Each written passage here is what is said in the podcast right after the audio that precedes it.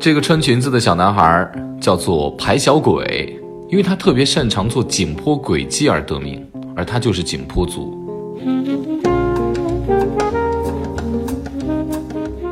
这门手艺啊，我觉得传承的非常的狭窄。为什么？因为说很久以前，必须足够资格的贵族才能够做和吃。大伙儿别怕鬼，景颇呢，因为在远古的部落斗争当中呢，没有占据平原沃土，只得身居山林。他们长久的与自然相处和磨合之后，让他们信奉万物有灵。祭祀用的是公鸡，而这个公鸡祭祀完之后，自然就是自然和神灵的馈赠了。物以稀为贵。按照这一层逻辑呢，其实我觉得像极了紫禁城上朝的达官们。你想啊，这些贵族达官每天上朝的时候呢，要当着皇上的面去吃这个白肉，白肉多难下咽啊！但是吃白肉显示忠诚，以至于我们家是吃白肉的，其实就暗含着我们家有人在朝廷里面当官。这种奥妙的仪式成为了社会高阶身份的一个象征。以至于民间纷纷效仿。你比如说，北京城钢瓦市砂锅居的百年名菜砂锅白肉，就是证人。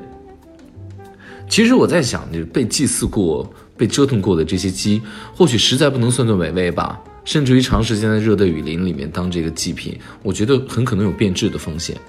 幸好上天赏赐给景颇族满山遍野的天然香草。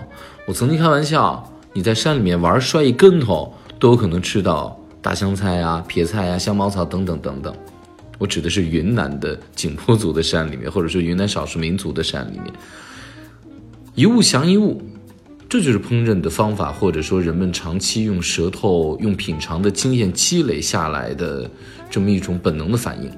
大量的香草是让鬼姬遮羞的所有秘方了。就是大量的特别新鲜的香草用来遮这个鬼鸡本身没有经过任何调料烹饪过的味道。其实这种尝百草的经验，我觉得是需要冒险精神的。那之前给大家介绍过的黄健，他告诉我他一个父辈的故事。他说他爸有一天呢就在野外采集到了一种从来没有见过的菌子，也就是说。很多漂亮的菌子是有毒的，人们当然是你，比如说吃香菇、吃平菇、吃杏鲍菇，但是云南充满了各种野生的，所以每一个人都不舍得错过一个新的发现。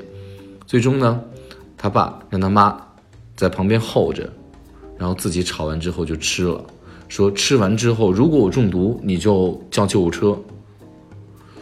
我觉得这一口有点悲壮，有一种生离死别的感觉。可是这故事的结局是。他妈妈没忍住，跟着他爸一起吃了。我忽然之间有一种那种同归于尽，但是带有喜感的那种情绪在里面。尽管说每年当地有很多人真的是因为中毒身亡的，但是并没有影响所有人继续品尝陌生的这种冲动。我觉得这是可能当地人一种特殊的勇气。排小鬼的爷爷，我特别想介绍给大家，他曾经是他们景颇族部落的大祭司。身阶呢是比较高的，所以说排小鬼从小都是吃鬼鸡长大的，这让他童年充满了优越感。他说，小朋友的小伙伴的那些眼神当中都充满了羡慕、嫉妒、恨。尽管说现在鬼鸡谁家想吃都可以吃，但是要说起他童年他吃鸡的那些经验，你知道吗？他那个小下巴上扬起来四十五度，挺骄傲的。他说他第一次做鬼鸡，爷爷尝完之后拿着刀指着他骂，说你不能丢了脸面。哎，我就想起来，我妈在我姐结婚之前啊，因为陕西人嘛，嗯，把我姐就关在厨房里面，好像过两天就要出嫁了，然后晚上那么晚不让她出来，干嘛？在里面学擀面，学如何做好一碗又一碗好的面条，因为她说了，这个是娘家的教养，在陕西就是这样。那今天在做菜的全过程当中呢，排小鬼呢一点都不敢含糊，他说了，他每一步好像都有爷爷在上天监督，非常的遗憾。两年前，他的爷爷，也就是景颇的这个大祭司离开人间了。他做好之后，我就问他：“我说，那你做的这个鬼鸡和你爷爷做的有什么区别呢？”他说：“其实味道没有什么区别，但他觉得就差点什么。”没错，也许差的就是爷爷尝完之后那个微笑的赞许吧。无论是景颇人祭祀天地神灵，还是说排小鬼相信他的爷爷在天有灵。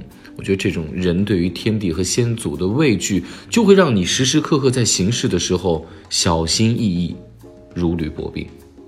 而这种力量，就叫做信仰。感谢各位收听《非吃不可》，我在德宏向各位问好。